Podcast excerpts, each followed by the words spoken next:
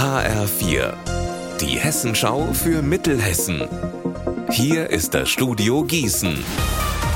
Ich bin Anne-Kathrin Hochstrat. Hallo. Was vor zwei Jahren eine Sensation war, ist hessenweit und auch bei uns in Mittelhessen mittlerweile zum Ladenhüter geworden. Corona-Schutzimpfungen. Deshalb schließen nun alle noch verbleibenden mobilen Dienste und Zentren in Mittelhessen zum Jahresende. Eva Rösler mit einem Überblick. Jeder Kreis hatte ja sein eigenes Impfzentrum, aber damit ist nun endgültig Schluss. An Silvester schließt die Impfambulanz in Wetzlar als eine der letzten in Mittelhessen ihre Pforten.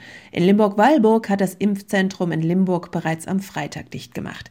Die Finanzierung vom Bund läuft zum Jahresende aus und außerdem sei die Auslastung sehr gering, so die beiden Hauptargumente aus allen mittelhessischen Kreisen. Die Impfungen übernehmen nun vollständig die Hausarztpraxen. In Marburg-Biedenkopf läuft aktuell noch bis um 16 Uhr das vorerst letzte mobile Impfangebot im Marburger Stadtteil Ockershausen. Der Landkreis Gießen ist der einzige Kreis, der auch 2023 ein mobiles Angebot für Alten- und Pflegeheime und ältere Menschen zu Hause aufrechterhalten will, zumindest übergangsweise. Der Kreis Gießen sendet auch in diesem Jahr keine Weihnachtskarten.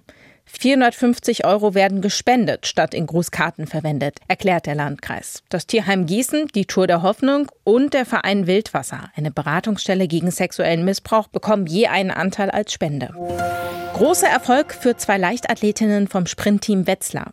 Lisa Meyer und Rebecca Hase sind nach ihrem EM-Titel im Sommer jetzt bei der Deutschen Sportlerwahl des Jahres in Baden-Baden mit der Mannschaft auf Platz 2 gelandet direkt hinter den Fußballern von Eintracht Frankfurt. Bei der Preisverleihung sagte Lisa Meyer gestern Abend, wir alle haben schon schwierige Jahre hinter uns, äh, von Verletzungen immer wieder heimgesucht.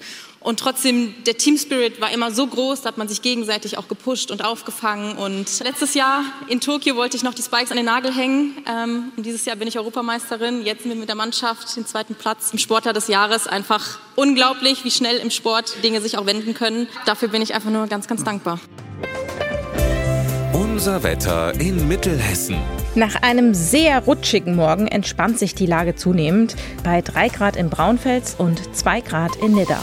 In der Nacht ist es erst locker bewölkt, dann zieht es weiter zu. Die Temperaturen bleiben aber über 0 Grad. Ihr Wetter und alles, was bei Ihnen passiert, zuverlässig in der Hessenschau für Ihre Region und auf hessenschau.de.